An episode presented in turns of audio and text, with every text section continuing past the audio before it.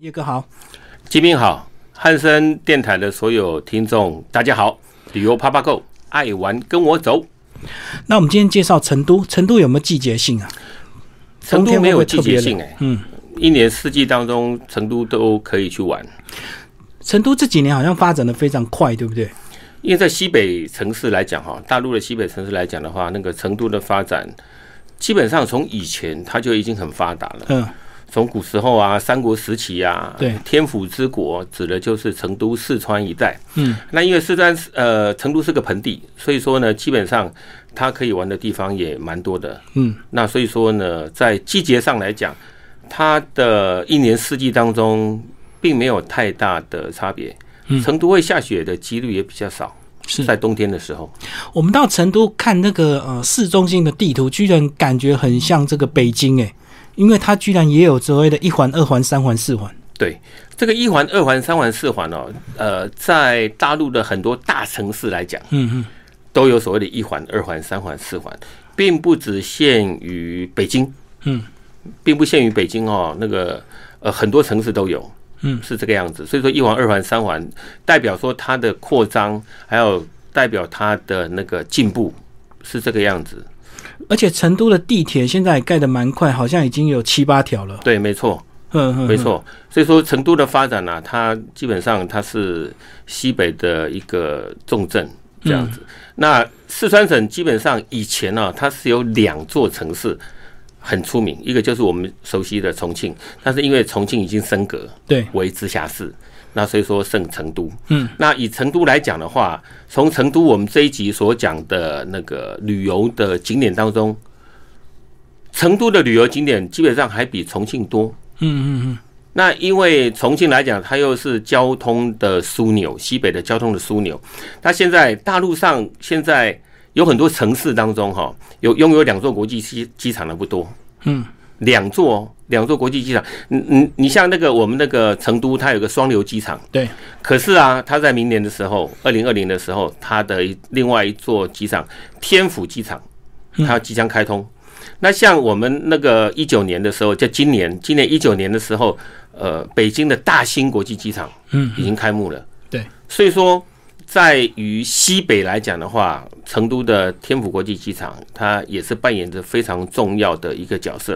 嗯嗯嗯，那我们的双流，呃，他们的双流机场，双流机场呢，基本上有我们的大概有我们的那个桃园机场的大概三倍大，嗯非常大非常大，因为腹地大嘛。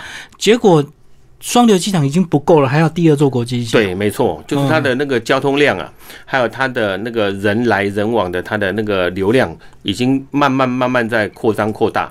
所以应该不止只有观光，对不对？主要工商发达也有，好对，工商发达，很多嗯台商啊，我们很多台商在成都有在经营什么汽车旅馆的啦，嗯，或者是投资当地的那个产业的啊，通通都有。哇，他们好像搞个什么开发大西部嘛，所以把很多沿海的这个企业都往这个呃内陆那边开。对嗯所以说，那个成都基本上来讲的话，工商业非常的发达。嗯嗯。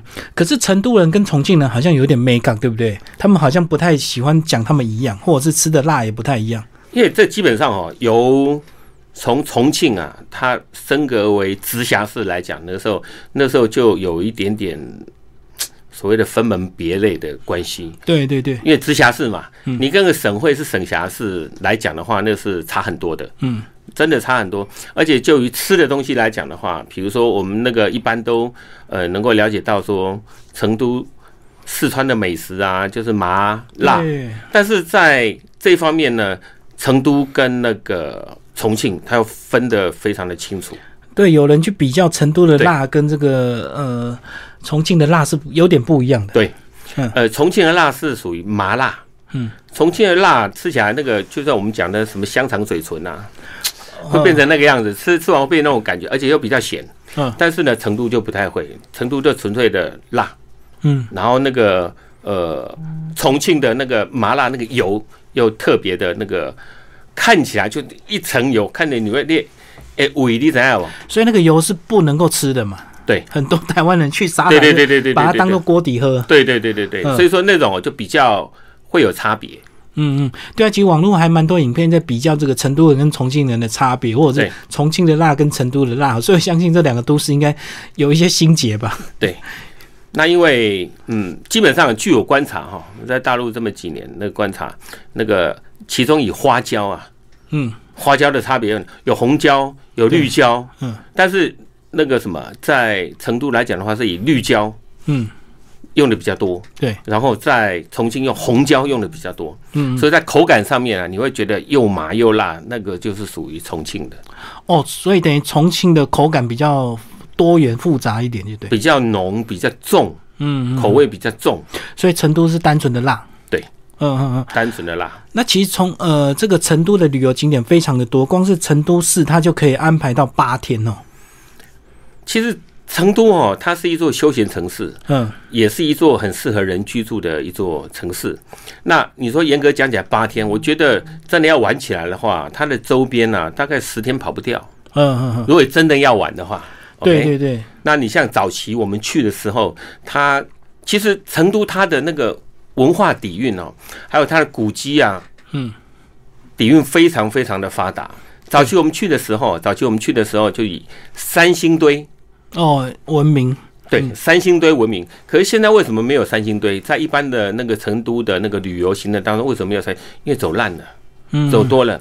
后来我去成都的时候，有推了一个金沙博物馆，嗯它的存在的年代又比三星堆要更远。嗯所以说，呃，金沙博物馆呢，也是大家如果说以后到成都去旅游的时候啊，可以做一个参考。嗯嗯那它周边有不止说像我们一般的行程当中什么黄龙溪古镇，其实还有个古镇非常棒，嗯那个叫洛带古镇。嗯，大比较不熟啊，黄龙溪感感觉比较对，因为常炒的比较熟，大家都炒的比较热一点哦。但几乎台湾台湾所有的那个旅行社当中，大概有百分之九十在走四川的行程当中，不管你走九寨沟啦，或者是走其他行程的时候，几乎都会带到，百分之九十会带到。嗯嗯。其实我自己在成都驻点过一年，我很清楚。嗯。其实洛带古镇也真的不错，嗯。但是一般的旅行社很少去推，是因为这个交通的方式？也不是因为交通的关系，因为习惯用了，哦，变成一种习惯。对，啊，一种习惯是这个样子。然后呢，那个比如说锦里的古街啦，嗯嗯嗯，哦，我们去成都的时候一定会去什么锦里古街或者是宽窄巷子。对对对，没错，嗯那锦里古街呢，是成都一个老城区，一个市中心发达的地方，就好像我们现在台北市，台北市我们最早最最最早发发扬光大的地方什么地方？就从万华就西门町啊，哦，像万华的那些巷子，哎，对对对对对，是这个样子。然后宽窄巷子，宽窄巷子呢是呃一半一半。嗯嗯，它是一半你如果说你要看到一些异国料理啊，或者是一些比较特殊的一些餐厅啊、饮食文化，你可以在宽窄巷子看得到。嗯，嗯但是你如果去那个呃锦里的话，锦里一般都是小吃比较多，路边摊的小吃，对对对，因为它巷子也比较小了，对，嗯。几乎四川啊、成都的一些小吃，你都可以在里面看得到。还有一些呃，比如说那个什么掏耳朵啦，哦对，嗯你去的时候应该会有一些什么掏耳朵。其实我觉得啊，那个那个在成都掏耳朵是一件，他们叫掏耳朵对，啊，那种感觉是很棒的。在宽窄巷掏耳朵是六十块，可嗯是如果你到比较这个茶馆里面附设的这个掏耳朵就是三十块钱，二十块或三十块，对，那路边游那个游走的那嗯个那个那个，等于是那个游击派的，他会砍到二十块。对对对对。可是掏下去之后，他又跟你又把你骗到三十块。他说你耳朵发炎，帮你上点药，所以嗯我就是被骗过。这讲好二十块，结果弄完之后变三十这样。，但是嗯我是觉得，呃，在成都你可以有很多元化，像比如说成都人喜欢打麻将，嗯，你在路边就可以看得到他们打麻将，到处打在嗯公园就可以打麻将，他们一种文化，喝茶的文化，打麻将的文化，嗯掏耳朵休闲的文化，脚底按摩一些文化。其实我觉得成都是一座非常休闲的城市。掏耳朵确实是好像是他们蛮特有的一个文化。走到不管是观光区或者是一般的公园，都有可能有人，他就是拎着一个工具包就能够做这样这样拿两个铁震一下。两个两个那个铁片啊，嗯那共鸣啊，对，然后比如掏完耳朵以后啊，那个就那叮一声，然后在耳朵咚哦，又麻又酥又爽对我我有问他，他说这个叫按摩，啊！对对对对对对对。就是按摩的效果这样子。对嗯，听起来就很爽。是真的，呃，有有机会真的还是要体验一下，因为这种感觉是你体验过，你才能够讲出来的。对。嗯，但是这个不要去六十块了，去三十块就够了。其实很多地方都有啦，但是我我是觉得，就我刚刚讲的，成都这座城市，休闲、对，美食、文化、历史，在中国的所有的省会城市当中，嗯，我觉得只有北京可以跟它比拟，是是是，只有北京可以跟他比拟，其他的我觉得都还好。而且成都的发展蛮快，它现在也是内陆蛮适宜的一个宜人的这个城市啊。对，嗯，蛮多人到成都之后反而爱上成都。像你刚刚提到的什么什么一环、二环、三环，一环是中间，然后慢慢往外面呢，它外面呢慢慢的扩大。成都现在的房价也是蛮高的，嗯嗯嗯，也是蛮高的。你说市中心一直到那个什么那个，呃外环啊，几那几环几环那些那个都房价都蛮高的。好，我们来讲成都的一些景区。成都呢，呃，市中心为主，但是周边还是有一些这个非常有名的世界文化遗产，对不对？对你像比如说乐山，乐山大佛，哎，乐山大佛，一般我们去乐山大佛的时候，一般都是坐船。船游就是用船看，船游嗯，在底下仰望大佛的高度，然后呢去看那个三江并流的嗯，交汇点。对，那但是我觉得，我个人觉得，我个人觉得，因为那个呃上个月我才回来，亲自登上大佛，但是往下爬很累，爬回来更累，呃但是由下往上爬在，因为那个那个那个车子，我们是到那个大佛的脚底下，然后慢慢往上爬，哦，是往上的，慢慢往上爬，爬到大佛的顶端以后，然后再绕过来，嗯，绕过大佛的那个背后，然后就是这样走下来，然后亲自去抱佛脚。哎呀，那种感觉很棒的，哦，就是绕一圈就对。哎，了，对，绕一圈，但是你可以近距离的跟大佛做接触，嗯。你比那种在船上啊，那个大家那个，你你你去过嘛哈？对。那个大船啊，每个人在那边卡位啊，然后呢拍照啊，然后呢最好的位置你还被船上的那个照相工给占走了，你去那边拍照还要给钱，对对对对，就是他要帮你拍，然后洗照片就对，对，嗯那那种感觉，我我觉得还是近距离的接触，但是有很多的旅行社安排，呃，大部分都是船游。船游可能，而且这个船游时间比较有限，哦，他停个十几二十分钟就走了，对，没嗯错。那所以说，在这方面，我觉得这个青菜萝卜啊，各有所好了。那也就是说，各位听众啊，你在选择行程的时候，你可以稍微看一下人家的行程安排好了，比如说船游就是船游，嗯啊，如果说没有船游，他安排亲自登上大佛的，我觉得这两种选择都蛮好的。但是不要说去跟人家 argue 说，哎，为什么是船游啊？为什么不要那个那个登上大佛？爬就对，对，我觉得看清楚行程的内容，我觉得对于每一个听众朋友来讲，它是很重要的一种选择。基本的功课就是你一定要先确定你到底是什么行程，不要到了 A，然后又抱怨为什么不是 B 行程这哎，样子。对，因为刚刚我们讲过，开宗就讲过，说成都的行程你到底能够玩玩几天，八天十天都有，嗯，但是呢，内容就必须要看得清楚。其实你可以自由行，对，我觉得可以自由行，比如说你有五天的时间，哦，对，他们在那个热闹区都有一一日的景点的巴士接驳，对不对？只要你花钱就能够一日就把你载到什么青城山啊，载到什么？对对对，那你像那个什么，那个那个在呃大陆啊，你语言可以通，对，人民币也还 OK，嗯，你走到哪边，基本上大家都蛮和善的，对。也蛮友善的。那你要问路啊，或怎么样，或是因为现在我们一般的背包客啊，或是一般要去自助旅行的功课，大家都会做好。嗯嗯，哪边换哪哪哪部车，哪哪边换哪个线，换什么东西的，其实你只要把酒店找对了，对，其实就很方便。对，然后只要你走到大街上看到一些青年旅行社或者是一嗯些什么旅行社，它就有所谓的一每天有多少的时段车子发到各景区这样子对。你像那个上海也有，对北京也有，嗯，很多大城市都有，那一日游的，对，一日游的旅旅行社这样。你也跟着走，跟着看，跟着逛。那你说除了乐山，还有峨眉山，嗯，那峨眉山呢，我们可以去哪里啊？那个金顶可以上金顶，对，可以上金顶，那也可以在那个山下的伏虎寺啊、报报国寺啊去走走，去逛一逛。但是我觉得，你如果到了峨眉山，你不上金顶，很可惜。我觉得就浪费了。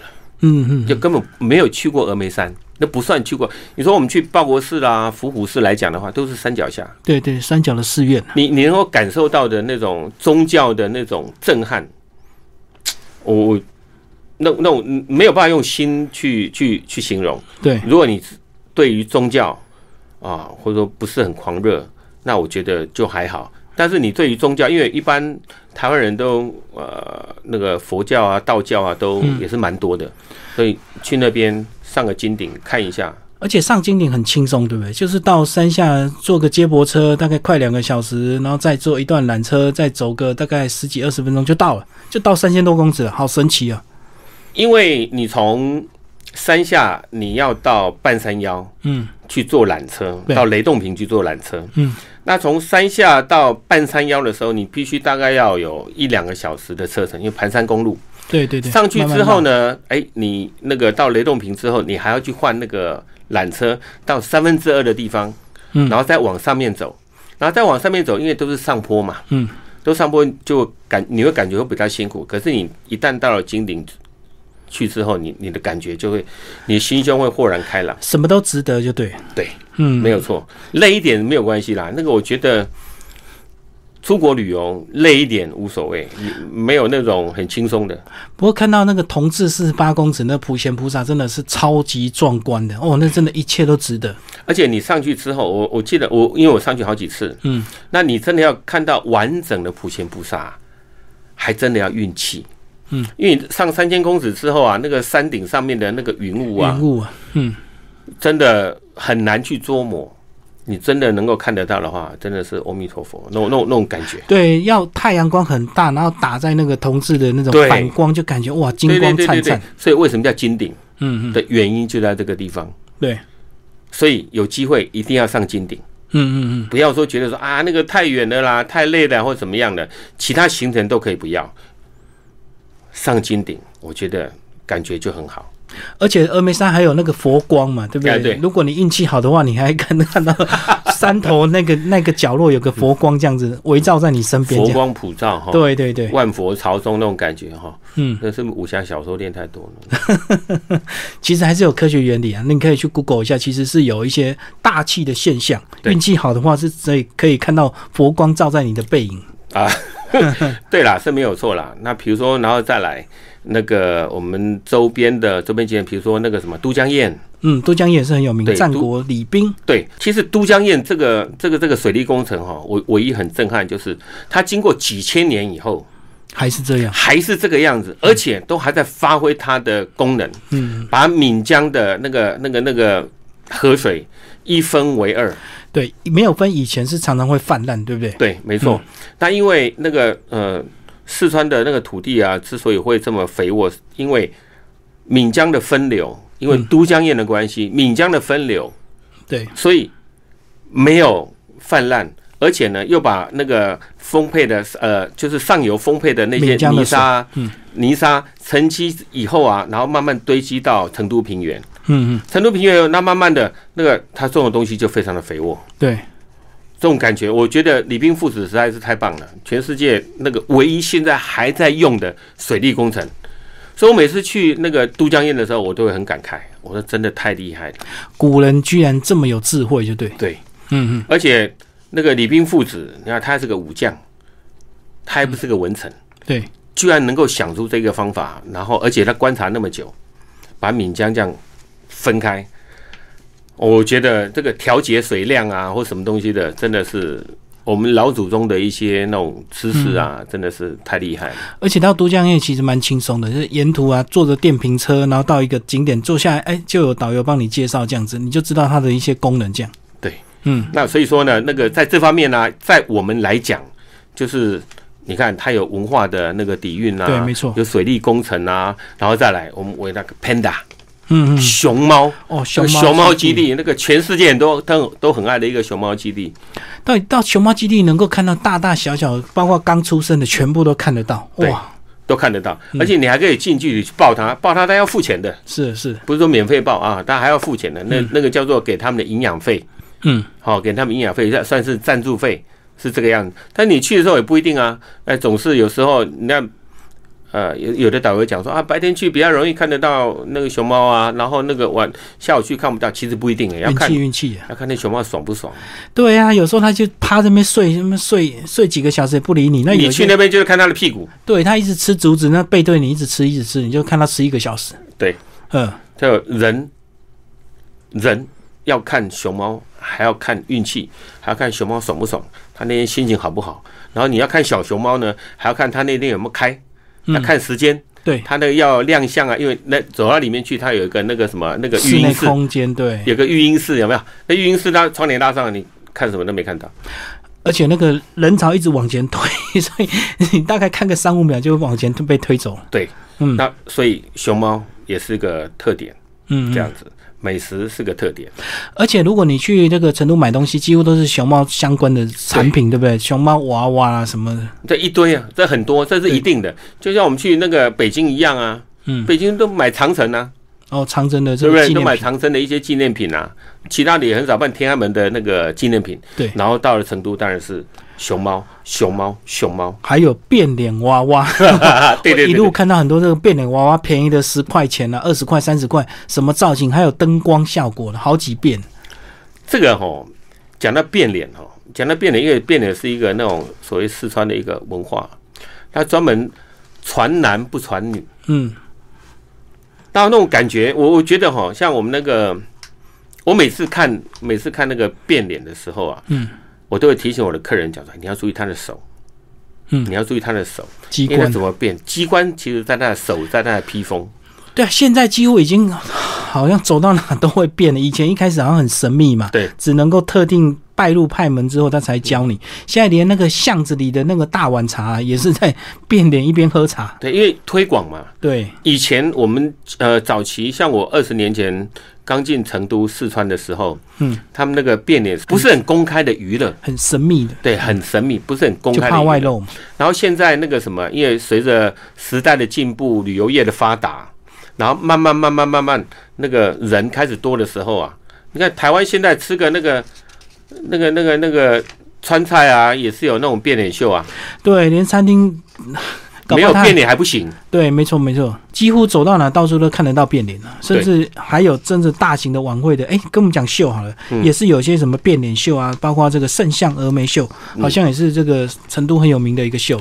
你像我们去峨眉山，峨眉山就会安排有两种活动，对。一个是按摩，对，然后一个是看那个圣象峨眉秀。嗯，圣象峨眉秀现在对于四川来讲，它是一个蛮大型的一场秀，而且呢，它的那个呢表现的一些四川的一些文化，嗯嗯，他表现的非常的好。你像说那个什么，那个那个他的变脸也好了哈，或者是说那个什么顶油灯啊，嗯啊，或者是说一些那个什么那个那个，除了人变变脸之外，还有那个玩偶，玩偶变脸，对，玩偶变脸。嗯嗯，所以整个秀的那种气势啊，就是非常的磅礴，嗯，不虚此行。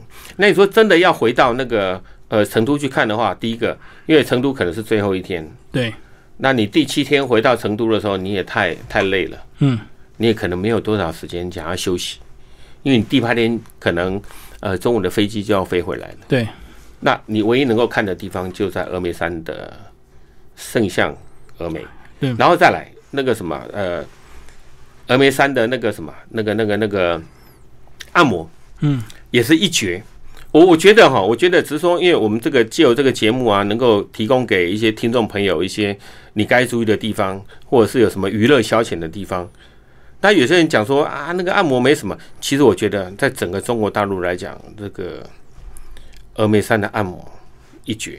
为什么？嗯，因为你去过峨眉山，你你你上了，你到了峨眉山那天晚上的时候，你一定是从可能从金顶下来，对，你可能是从稻城亚丁回来，你可能是从那个九寨沟回来，嗯，你都要爬山涉水，你很累的，你的脚需要休息，嗯，你的脚需要保养一下。那峨眉山，那我想啊，峨眉山什么峨眉派啊，什么练功夫啊，其实那都还好，那只是很夸张。但是峨眉山的那个师傅的那个技术啊，按脚的技术、按摩的技术，就我在全中国大陆这样体验过之后，赞。应该比较到地耶，因为如果是沿海城市，可能来来去去都是一些观光客，所以他可能按的没有那么到地。对，那功能也一直流动嘛，按摩师傅一直流动。对，但是那个峨眉山的那个技师啊，我觉得像呃，我上个月去，上个月去按摩的时候，在在峨眉山按摩的时候啊，嗯，我找了五年前，因为我们都有留微信，我们我找了五年前那个技师还在，那个师傅还在做哎，，那师傅还在做，他只是换了别的店家，嗯，哦，那那个按的实在是非常的好，所以说在这个也不是做广告了哈，但是我觉得，嗯，可以跟听众朋友分享一下，你到什么地方去可以做什么事情。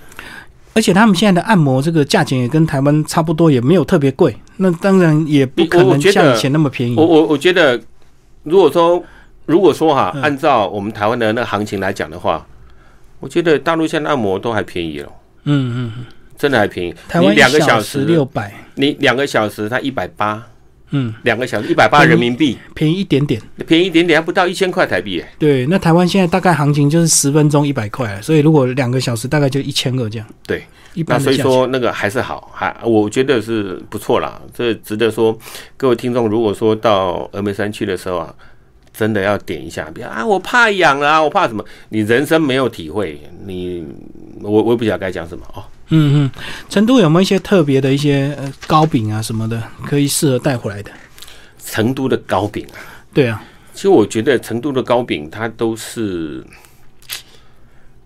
我我我觉得还好哎、如果说就我印象当中的那种什么成都的那个糕饼，其实成都的糕饼一般都是烧烤类的东西，它没有什么，我我觉得我觉得没有什么可以值得我去推荐的，这是实话啊，这是实话，不是说一定要去买什么饼什么饼，没有，我我觉得在小吃这方面，他们的烧烤哦，都是麻辣方面的。对，都是烧烤的串烧、卤串、这种比较多。那你真的要带点伴手礼，就像你刚刚讲的那什么熊娃变脸娃娃，熊娃娃，那才能够代表四川的特色。对，那变脸娃娃，买个一二十块钱呢，回去给小朋友玩一玩啊，或者自己大大家当个纪念品啊，或者是说那个在家里面摆着好看。嗯熊猫大家都喜欢，那包包，如果说你买的包包，不管是皮夹，，嗯，皮夹也好，背包也好，或者斜背的也好，啊，或者是提袋也好，哎、我觉得这个东西是可以带的。嗯那你像一般啊，那个导游在在车上啊，他会卖一些车购啊，什么东西的，基本上那个几几几乎全大全江南北都有。对全大陆的货他都在卖了，对它现在也没有限定什么成都特产的。对，因为他只要好卖，他都什么都卖啊。像黄辉凤走到哪一省，他都在卖花生啊。对你像黄辉凤来讲，那个已经全全中国大陆几乎每个导游都会卖，对啊，对啊，对不对？然后大枣，嗯嗯，枣对不对啊，枣，夹核桃啊，对不对？嗯。然后再来什么一些那个糖果饼干之类的东西、哦，啊，一般就是什么什么灵芝啊，什么什么哦，因为这些东西基本上来讲要看个人的需求。嗯，那因为现在也很少走购物站，对，没错，都是无自费，都是无自费啦、无购物啦。啊，有自费的，当当然就是什么看秀啊或者按摩之类的，都是自费的东西。